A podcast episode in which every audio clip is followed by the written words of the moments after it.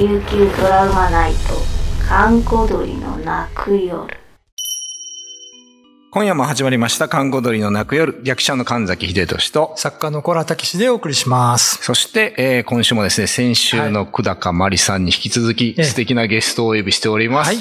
はい。はい。えー、首里観音堂の吉国上映です。よろしくお願いしよろます。しくお願いします。よろしくお願いします。はい。はい。真ん中に副住職がいらっしゃる。ショックを。小原さんには、琉球トラウマナイトレジェンドの方で、もう大暴走になっております。そうですね。はい。もうすでに役者デビューもされてますからね。はい。そうですね、もう監督さんたちとか、なんとかなんとか、はい。あの、いつも修行させていただいております。えーはい。で、まあ、今回なんでか、まあ、先週もお話ししたんですけども、10月、えー8、9、10と首里観音堂で、はい。3点展という、はい。えーイベントといいますかね。まあ、いわゆるあの、仏像展なんですけども、うん。あの、例えば、仏像にはあの、まあ、もともとインドが仏教の発祥の地で、はい仏像にも階級がやっぱりあるんですね。ほうほうほうほはい。一番目が如来、うんうんうん。次に菩薩、うん。で三番目に明王、うん。妙法、不動妙法と明王。王。で四番目は、四番四番目が一番下の階級なんですですが、うん。天部なんとか天とかなんとか神。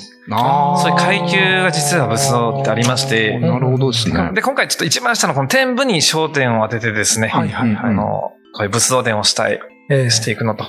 でもう一点あの、観音堂にも実はこの、まあ今回仏像展に展示する天部をこれからもずっと祀っていこうということで、うん弁財天、マリシ天、大黒天というですね、いわゆる三大天部と言われている三天部を、まあ、観音堂にもこれから祀っていく、そのお披露目会でもあります。なるほどじゃあ、じゃあこれはこの3日間だけじゃなくて、もうここからずっと一応、はい。みんな見れるっていうか、ちょっとあのできるっていうはい。わかりやすくと、あの、外に、えー境内といって野外にですね、うんうんうん。天文を作ってるお堂を作るんですけど、うん。その堂、どちらとしても野外なんで管理がちょっといろいろ、あの、不安定なので、そこには身か、えー身代わり仏を置いて、うんで、お寺の中部で、あの、この本仏を置いて、うんまあ、何かこういう、これからも特別な行事の時にお披露目して、まあ、行こうと思ってて、その、今回が第1回目になります。なるほど、なるほど。はいこの3点はなんかチョイスされたんですか？意味。さ弁財天、マリシ天、大黒天ってこれ。あのですね、うん僕もあの、まあ、いろいろ仏像について調べていく中、うん。まあ、天部ってあの、例えば、毘沙門天とかですね、うん。えー、例えば吉祥天とか、うん。天部っていっぱいいるんですけども、は日本ではこの、えー、弁財天、マリシ天、大黒天が、うんいわゆる三天部という、まあ、いわゆる日本の中で代表的な天部と言われているようでして、あ、そうなんですね。それをその仏像をまあ、本当にあの、祀ろうと思うんった次第です。特にあの、マリ支店って沖縄にはなかったんですよね、これ。はい。そう、僕もこれ初めて、初めてとかあんまり聞かないなとそう思って。実は僕もですね、うんあの、すごくマリ視点に惚れまして、これだ。まあちょっと、あの、いろんな経きはあったんですけども、あの、今実は、福岡の物資さんに掘っていただいて、あの、ちょうどこの10月の催しに合わせて今完成予定で今、うんあ急ピッチで今じゃあ準備してるん制制作中。はい。お、そうなんですね。大丈夫なんですか。今日今日収録日です。今日完成したという僕メールは、あはい、よかったが来てこれが送ってもらうと。はい間に合わないから上映さん立ってるみたいなもんですよね。なんで、まあ、それ以外の仏像はもともとあったんですけど、ええ特にこのマリ視線が、あの、影楼の、まあ、神仏って言われておりましてもともとあの、天部っていうのがバラモン教という宗教からええ仏教に、はいはいはい。まあ、移ってきてるんですね。うん。で、このバラモン教では、影楼の神って言われてて、うんあの、まあ、よく影楼っていうのがこのぼやけてる、まあ、それこそもしかしたら、あの、沖縄の怖い話にもつながってくるのかなと思うんですけど、うん。で、この影楼っていうのは、あの、影楼の神と言われていて、日本ではやはりあの、この武士が信仰した仏様って言われてます。うん武士がだから敵に切られないように、はいはいはい。もしくは、そーっと攻めれるように。日本の武士が信仰していて、まああの、僕たちの臨済宗という宗派のお寺で祀っているところもあったり、ええ真言宗さんも祀っているんですが、日本でも数少ない仏像なんですけど、うんぜひ、沖縄ではうちのお寺で祀りたいなという思いがあって、ぜひね、いらしてほしいですおね。披露目します。かっこいい。すごい弓をね、弾いてる姿が素晴らしいですけどね。うんはい。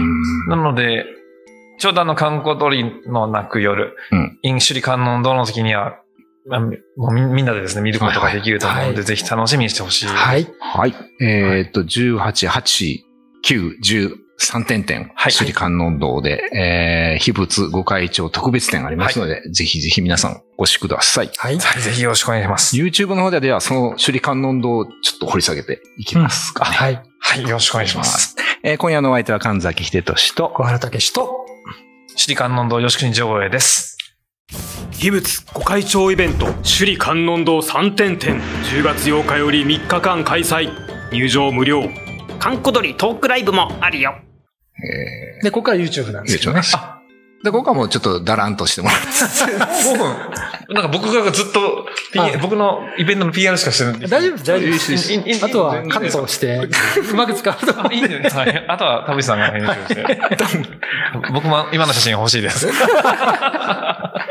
そう、え、じゃあマリステはもうあれですか？なんか、えー、副住職、肝入りじゃないですけど、ぜひこれをと？か。実はですね、ちょっと経緯がありまして、うんあの、はいはいはい。実は2年前にあの、福岡のうちが取引してる物業さんがですね、あのう、ん。もともとはですけど、この、松下宗林というですね、有名なもう亡くなった武士さんが掘った、うんはいはいはい。あの、弁財天がはいはい。あるので、貸し観音のさんに寄贈しますよっていうお話があったんですそれで、まあ、せっかくなんで、うちでこのまず弁財天を、えーうんまあ、まあ、いただきまして、はいはいはい。で、まあ、どこかでもちろん皆さんにお披露目する機会を作りたいなと思っていたら、ちょっとコロナにもなりまして、うんああ、まあね。ああ、なるほどね。あの、弁財天あの、まあ、後でもしかしたら、小橋さんに行くかもしれませんが、首里にもありますしね。弁財天池ってあってですね、はいはいはい。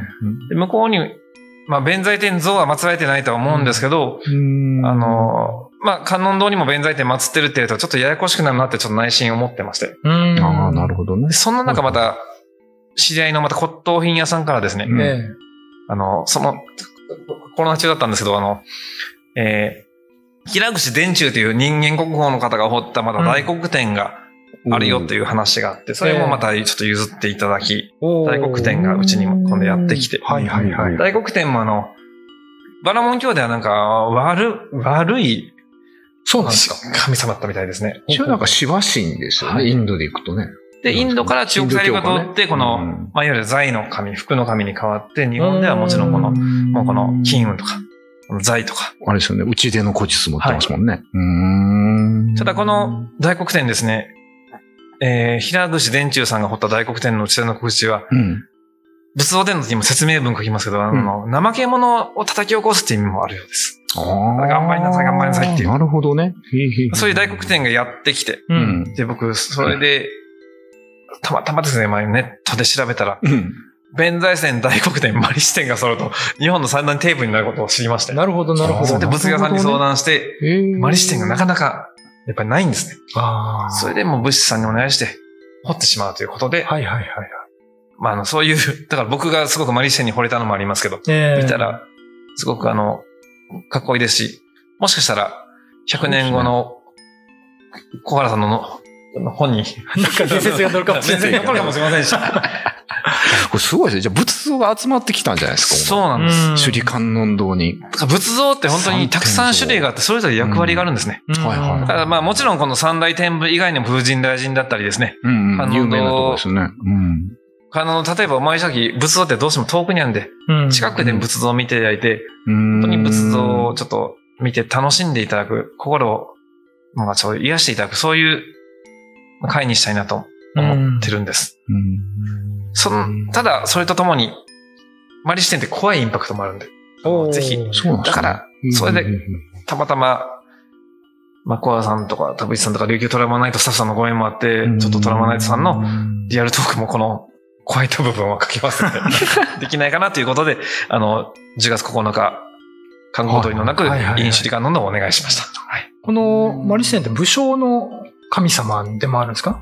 日本では、弓弓持ってます日本ではそう言われてます。うん。ただ、これこそ、あの、インド、バラモン教では、カゲロウの神って言われてて、ちょっと鬼みたいな格好もしてるんですけど、へそれがちょっとまた形も変わって、日本では、あの、武士もしくは、あの、長野県ですと、あの、大滝山っていう山、山岳信仰、はいはい。山の神とも言われているようです。あ、そうなんだ。山にも祀られております。うん。で、長野県にはマリシ、マリシ天山っていう山も実際。ええありますじゃあ日本に入ってきたのもかなり昔っていうかね。おそらくもうこの、そうですね、江戸、ちょっと僕も勉強不足ですが、江戸時代とか、やっぱり江戸時代の武士、あにあ。あの好まれた仏様と言われております。なるほどね。はだから武士はこのマリ視点のお守りを持って戦いに行ったっていう、いはいはい。え地域もあります。はい。前なんですよ。毘沙門天の話とかしてましたよね。ムカデの。あ、あれはそうですね。あうんの、うん、ムカデはやっぱ神様扱いですよね毘。沙門天ムカデなん、僕毘沙門だったかな毘沙門でしたっけ？個人的に毘沙門天も僕興味ない。大好きですじ実は、実は。ああ。ちちょっとうちにいないんですけど。あ、あじゃなかったっけ？あの人、上杉謙信って毘沙門天の森がじゃん。確かに。そうはい。でしたっけあの、毘沙門天美をですね、この旗に。あーじゃあ、じゃあ、あれでムカデのマークがあるんじゃったけ？ど、うん。武田信玄やったかな？どっちかとお沖縄でもそうなんですよ。ムカデは神様なんですよね。竜を唯一殺せる、失明させられるのはムカデなんですよ。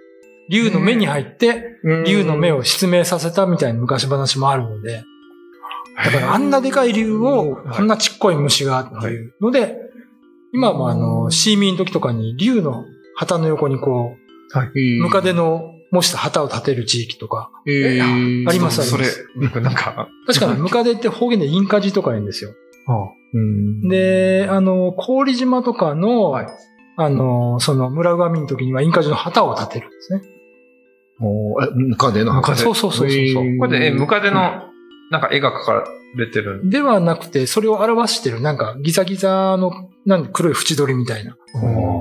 のがあったりとか、これでも竜とムカデ一緒にやるっていうのはなんか、いや、意味があ、これは僕、うん。なんか、すごい、うん。あの、なんかこんな、もっと、オープンにもっとどんどん広めても、バズるんじゃないかと思うぐらいの話ですね。そう、なんかね、あの、ある時、その、医者に、うん。こう、人が訪ねてきて、目が痛いと。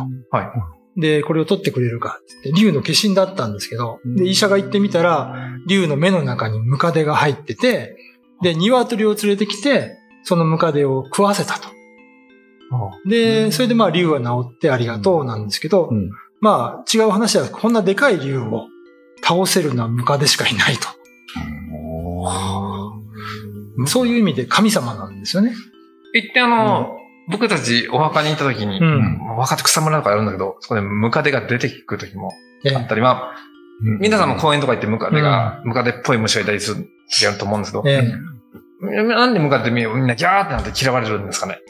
やっぱり毒があるんですよね。噛まれたら腫れますし、で、ゲジゲジとムカデってね、よく混同されるんですけど、はい。ムカデはでかくて赤くてなんか黄色っぽいやつ。ゲジゲジちゃんちっちゃい。そうそう、はい。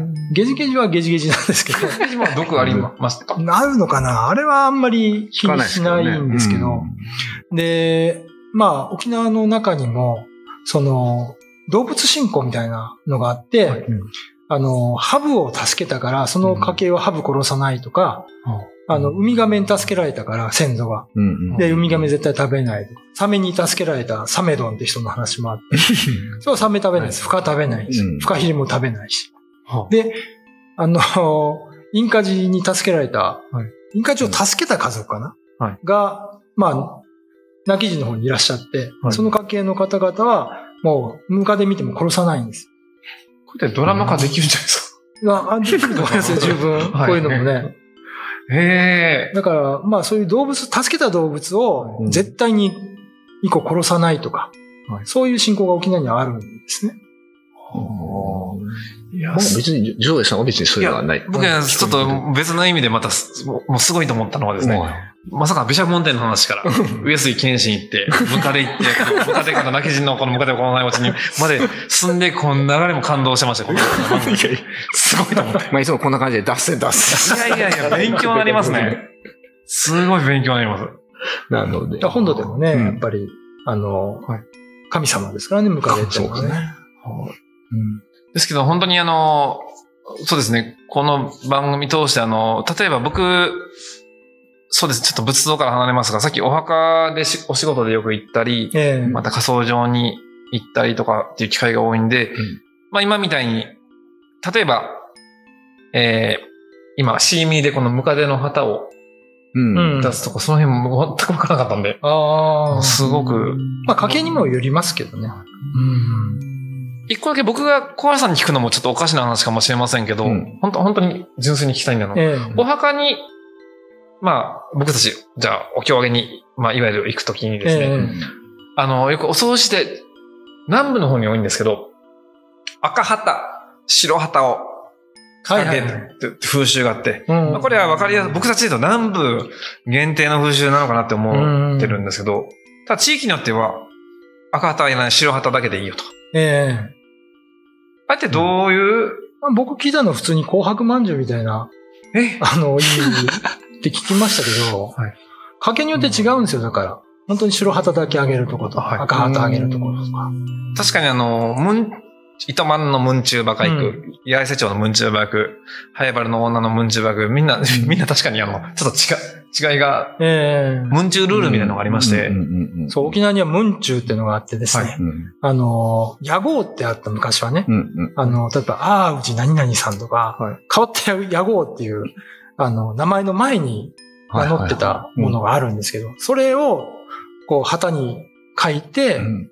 こう、うちの屋号のお墓です、はいみたいなことをね、したり、そういう、まあ、ちょっと本土とは違いますよね。確かにだから、あの、例えば、佐敷の方行ったら伊豆さんがいっぱいいたり、ええ。うん。大島行ったら峰井さんがいっぱいいたりとか。そうなんで、すよ。うん。あ多分、あ、野号、なるほど。うん。あの、私も今、与那原に住んでるんですけど、はい。与那原にヤビクってあってあるんですけど、うん二つあるんですよ。